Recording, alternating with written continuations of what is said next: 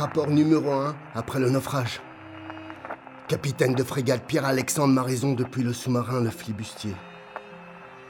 Je me trouve dans mes quartiers. Les montres se sont arrêtées à 23h53. Je suis blessé à l'épaule gauche et au bassin. Notre bâtiment a fait l'objet d'une avarie et nous avons coulé. Je ne sais pas à quelle profondeur nous nous trouvons et je n'ai pas encore l'évaluation complète de la situation en termes de survivants et de dégâts matériels. La radio interne fonctionne. J'ai déjà réussi à contacter le capitaine de corvette Pierre Girardot, le médecin sous-marinier Charles Lenoir, le quartier-maître armurier Edmond Melvaux et le maître radio Joseph Gudaillère. Pour les autres postes, aucune réponse pour l'instant. Pour l'heure, le capitaine de corvette a été blessé à la tête mais semble être cohérent. Il a été conduit directement à l'infirmerie. C'est donc au quartier-maître que reviendra la tâche de dénombrer les survivants et d'évaluer les dommages. Ensuite, il ira à l'infirmerie. Son œil droit est sérieusement touché et il souffre de différentes commotions. Le médecin sous-marinier a déjà prodigué les premiers soins pour les membres de l'équipage qui répondent à l'appel. Nous installerons la cellule de crise dans le poste central, à côté du carré des officiers. Ainsi, le deuxième classe Guidaillère pourra faire les liens nécessaires et essayer de nous signaler. Nous signaler Mais à qui? Je suis déjà très étonné que nous soyons encore en vie.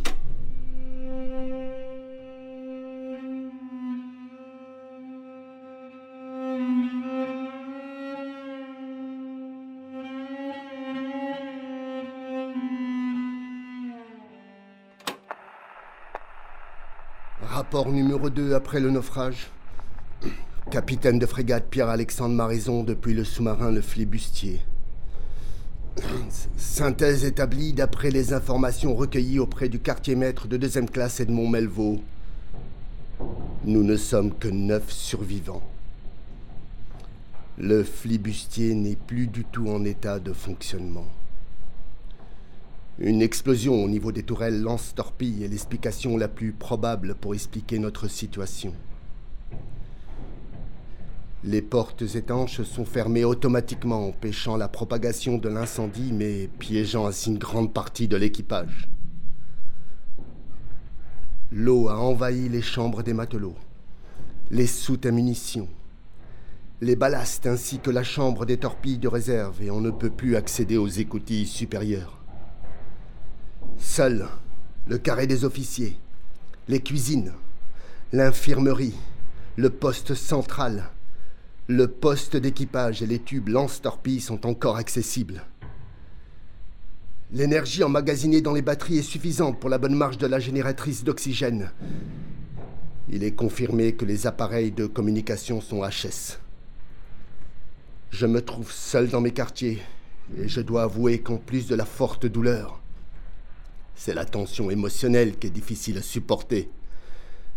Même pour un marin aguerri tel que moi. Ma priorité est de garder le moral des troupes. J'ai donné à chacun un nombre de tâches spécifiques à accomplir sous couvert de l'avis du médecin sous-marinier. Le maître radio va taper à intervalles réguliers contre la paroi du sous-marin le code SOS en morse dans l'espoir de nous faire repérer. Pour le reste, il faut s'en remettre à Dieu. Je me vois obligé de confier à cette bande mes interrogations concernant notre situation. Il est des faits que je ne peux ignorer et qui, pourtant, ne s'expliquent pas. Comment? Alors que nous sommes dans les fonds marins abyssaux du golfe du Mexique, dont certains avoisinent les 3000 mètres, comment, disais-je, est-il possible que l'épave du flibustier puisse résister à une telle pression? Je ne comprends pas non plus la présence d'oxygène ni la stabilité de la température ambiante à l'intérieur du bâtiment. Peut-être n'avons-nous qu'un simple répit avant l'irrémédiable. Il est également à signaler que toutes les montres et horloges sont, à ma connaissance, arrêtées mais à des heures différentes. Toutes semblent en panne. Ce qui est certain, néanmoins, c'est qu'il est absolument impossible d'attendre une quelconque assistance. Un sauvetage aurait pu être envisagé si nous avions sombré à moins de 600 mètres et que notre radio ait pu indiquer notre position. Ça ne peut être le cas ici. Nous sommes entièrement livrés à nous-mêmes et donc clairement condamnés.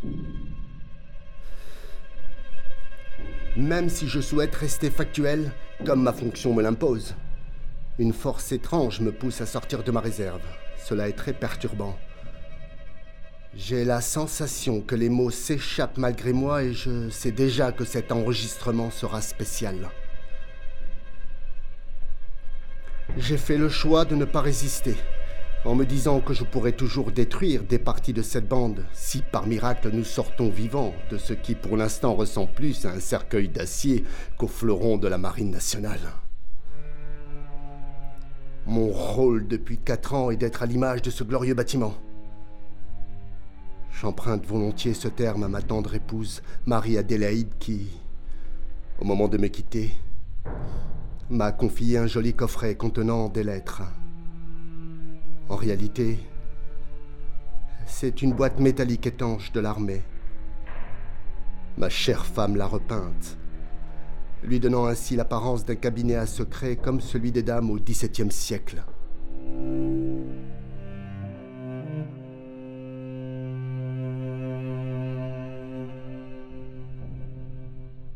Mon épouse ma si courageuse Marie. La découverte de tous ces mots qui n'ont jamais été échangés et qui m'accompagnent aujourd'hui dans ces profondeurs que je ne quitterai probablement jamais me pousse à m'ouvrir à mon tour.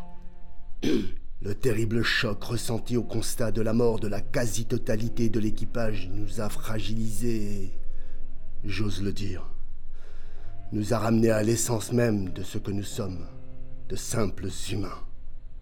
Moi, que tu décris si malicieusement comme un taiseux, avare de démonstration, je vais utiliser la force du verbe tel un baume et ainsi chercher à concilier le militaire que je suis et l'homme qu'à ton contact, je suis devenu. Je souris à l'idée de l'expression que tu auras à l'écoute de cet enregistrement, même si, je l'avoue, je préférerais que tu ne l'entendes jamais.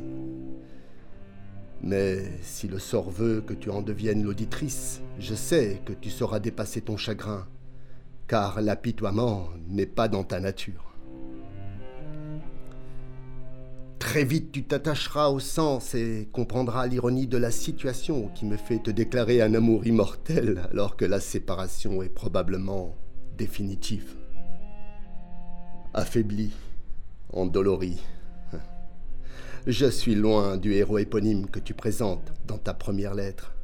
Tu sais, celle où tu décris ce qui, pour toi, est notre rencontre. Quoi qu'il en soit, j'ai envie de te faire partager notre première rencontre. Enfin, celle qui pour moi a été déterminante et qui n'a probablement pas existé à tes yeux. Alors que je me trouvais avec l'équipe médicale, prête à répondre aux besoins, tu es apparu. C'est un peu étrange, car ce qui est apparu en réalité, c'est cet autre toi. Un submersible de 110 mètres de long sur 9 mètres de large, fait d'acier, si imposant qu'il laisse sans voix. Dans mon esprit, vous ne faisiez qu'un, ce glorieux bâtiment et ses membres d'équipage. Lui, qui vous avait conduit à Halifax pour rejoindre le combat en tant que force vive dans ce conflit qui est aujourd'hui mondial, et vous, qui aviez eu le courage de le conduire jusqu'à nous, défiant ainsi les ordres du gouvernement de Vichy pour répondre à ce général qui a ravivé la flamme de la résistance française. Vous vous teniez tous sur l'avant-pont. À mes yeux, vous étiez tels des vikings du premier millénaire, nés pour vaincre.